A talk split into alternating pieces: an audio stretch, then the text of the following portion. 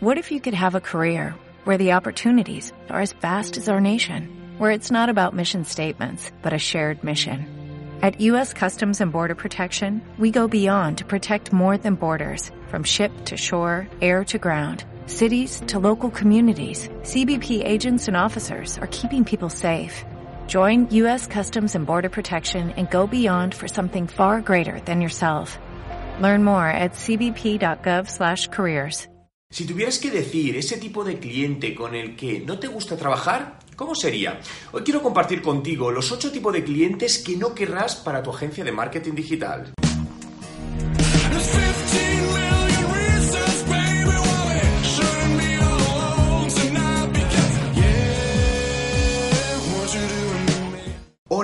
De la vida, mi nombre es Juan Merodio y bienvenido a un nuevo vídeo. Si es tu primera vez y quieres aprender todos los trucos sobre marketing digital y cómo ser un emprendedor de éxito, suscríbete a mi canal. Hace unas semanas la empresa GetCRM publicó una infografía tratando este tema y es por ello que quiero hoy comentar con vosotros estos 8 tipos de clientes con los que nunca te gustaría trabajar. La verdad es que en cierta manera me resulta cómica esta infografía, pero no está exenta de realidad. El experto en diseño es el típico cliente que considera que su gusto a nivel visual es mucho mejor que el de muchas otras personas, incluso que el de propios profesionales del diseño gráfico, y constantemente quiere cambiar cosas porque no le acaban de convencer. El indeciso es el típico cliente que realmente no sabe lo que quiere y se deja influenciar mucho por opiniones de terceros a su alrededor, y constantemente a lo largo de un proyecto está ordenando cambios sin ningún tipo de criterio y que van a tener un impacto totalmente negativo en el mismo proyecto.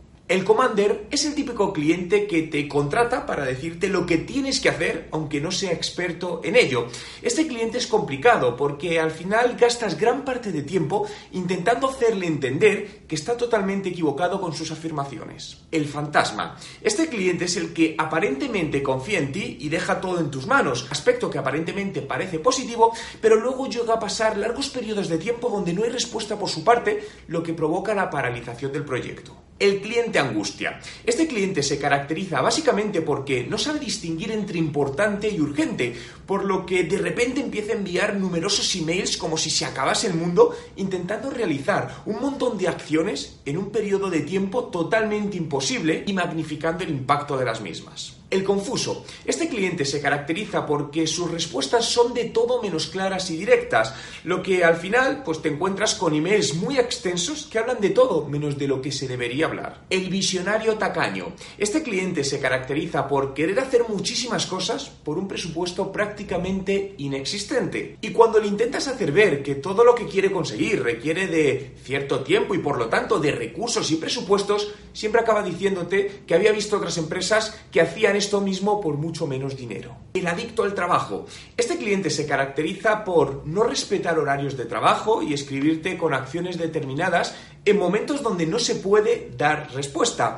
Aunque le intentas explicar que un domingo por la tarde no es normal que la gente de una agencia de marketing esté trabajando, no acaba de entenderlo. Estos son solo 8 de los distintos tipos de clientes que no suelen ser muy rentables para las agencias de marketing. Me gustaría conocer tu opinión al respecto. ¿Cuáles son los malos clientes en tu empresa o en tu sector? Y déjamelo en los comentarios, ¿no? ¿Cuál es ese típico cliente o típicos clientes que no quieres en tu negocio? Entre todos los comentarios de los vídeos del mes sortearé mi curso online de estrategia de marketing digital. Si te ha gustado este vídeo, dale a me gusta y si quieres que siga haciendo más vídeos como este, suscríbete a mi canal.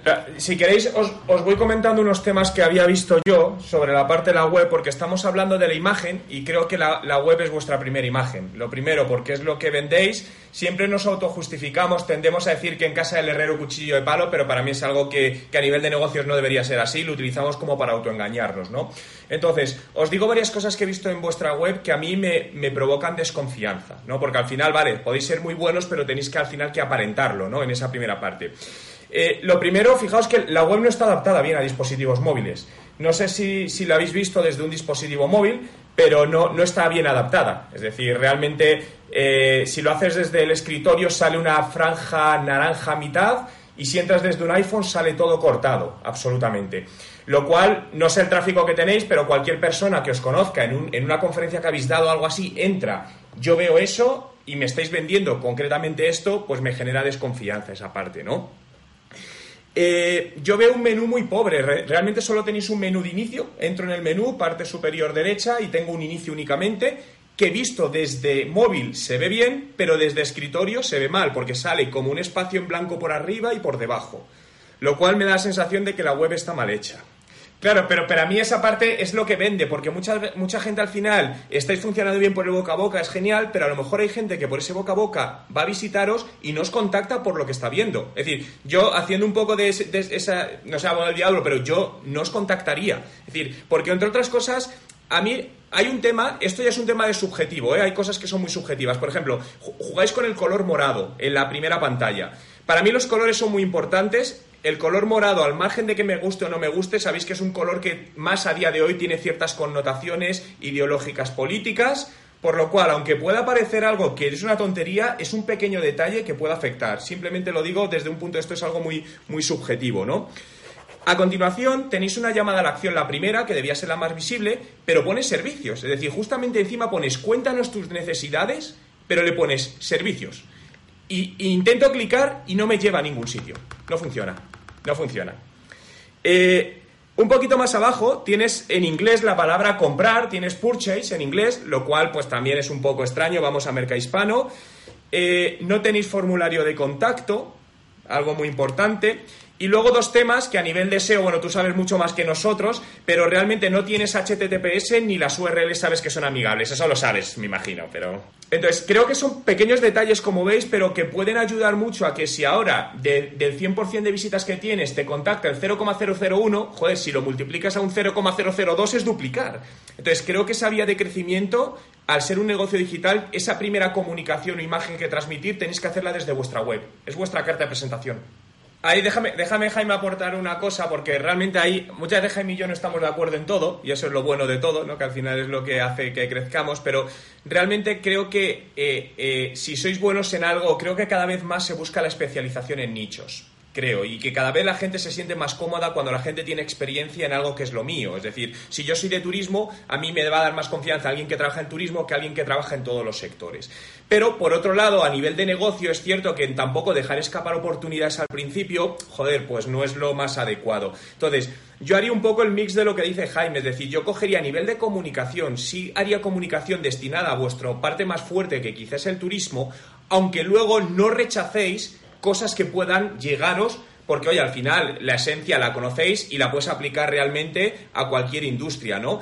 Pero a nivel de comunicación, yo he visto que cuando te especializas en algo, como Jaime hace en hotelero, que le va muy bien porque es una especialización, es donde realmente está la rentabilidad real. Entonces, creo que combinando esa estrategia te da una fuerza al corto y al largo plazo.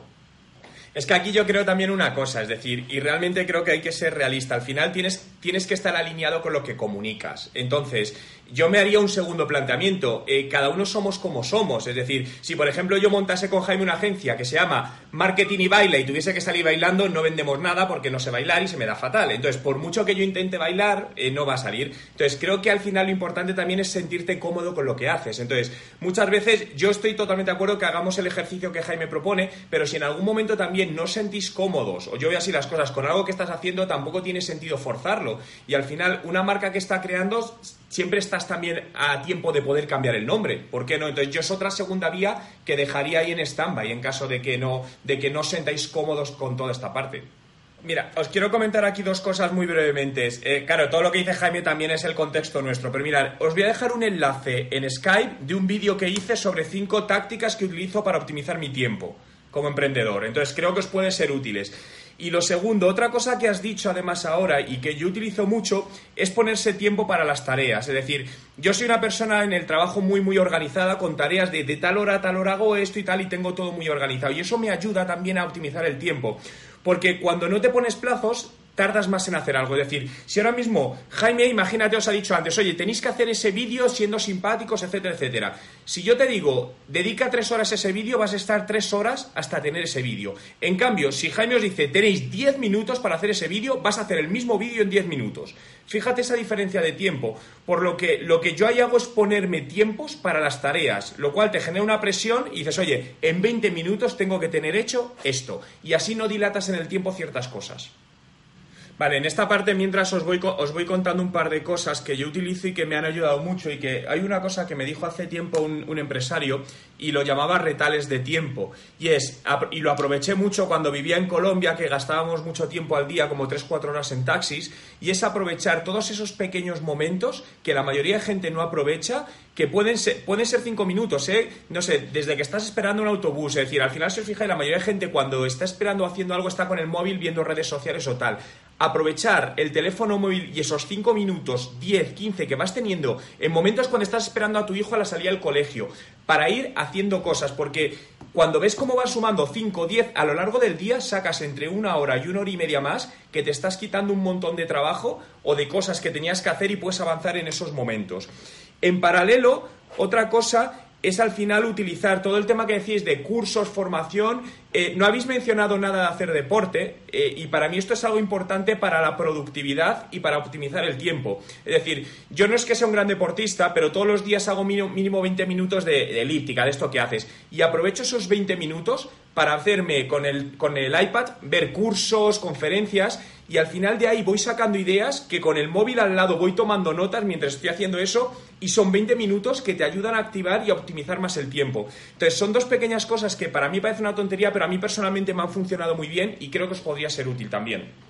Otro libro, Jaime, espera, perdona, que es que ha dicho otro, otro libro muy bueno si no lo habéis leído, Siete hábitos de la gente altamente efectiva de Stephen Covey. Es un libro brutal a la hora de optimizar tu tiempo, porque son siete, hábitos que te ayudan, que vais a ver como, como si no lo habéis leído os va a ser muy muy útil también.